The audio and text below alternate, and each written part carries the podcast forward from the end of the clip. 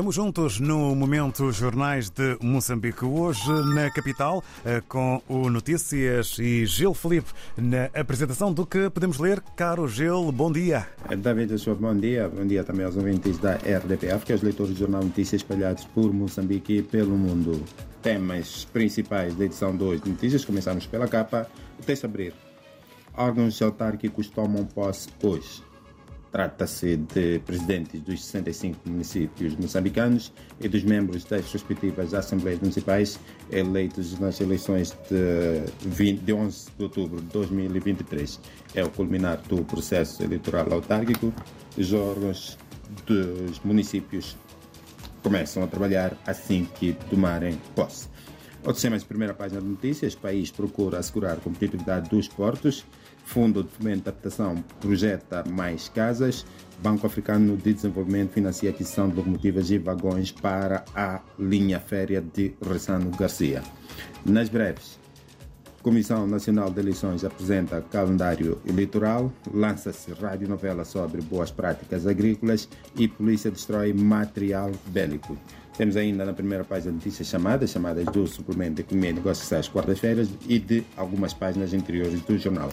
E na Economia e Negócios, investir pela eficiência do corredor de Maputo é o tema principal deste suplemento. E temos depois das páginas interiores destaques Cirurgia renova esperança de doentes com cancro na página Ciência, Ambiente e Tecnologia e filme Nara Vida e Obra da Rainha Ashivangela Marinha Mata do Niassa para conferir na página Recreio e Divulgação desta edição.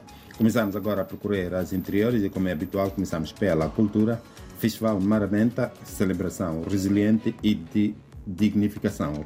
É, portanto, uma reportagem sobre este festival, um dos mais importantes do calendário cultural moçambicano, que se realiza sempre na primeira semana de fevereiro. Na economia, o país projeta reformas para aliviar despesa e novas uh, estâncias turísticas serão licenciadas em Yaman. São dois temas para destacar na página diária de Economia. Esta edição tem, como disse, o suplemento de Economia e Negócios, que sai às quartas-feiras. Investir pela eficácia do Porto de Maputo é o tema principal deste suplemento. Uma outra peça podemos destacar para ler. Produção do setor privado em declínio. Voltamos ao jornal principal para nos referirmos à página da Beira.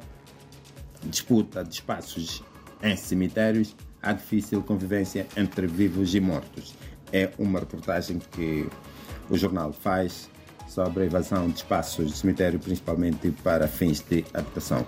Na página política, a Ordem dos Advogados de Moçambique defende a criação no país de um Tribunal Constitucional. As funções do Tribunal Constitucional de um Tribunal Constitucional são exercidas em Moçambique pelo Conselho Constitucional. Na página Manica em Foco, outra página semanal deste jornal, desta edição de, de, de quarta-feira, três estradas em risco de corte em Monsorriso, na província de Manica, e vítimas do terrorismo acolhidas na província pedem terra para produzir.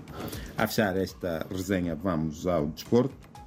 Finalistas do Campeonato Africano das Nações, que está a decorrer na Costa de Marfim, conhecidos hoje, jogam Nigéria, África do Sul e Costa de Marfim, República Democrática do Congo.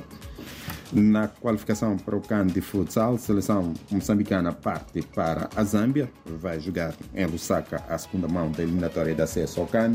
Na primeira mão, no fim de semana, Moçambique venceu os zambianos por 3-2 e Maputo prime acolhe primeira janela de apuramento para o Afro Basket a fechar. Vasco Diniz, ouvintes da RDPF, leitores do Notícias. Para mais notícias depois, www.jornalnoticias.co.mz ou edição impressa do jornal que já está nas bancas. Por mim, hoje é tudo. Até para a semana. Muito bom dia.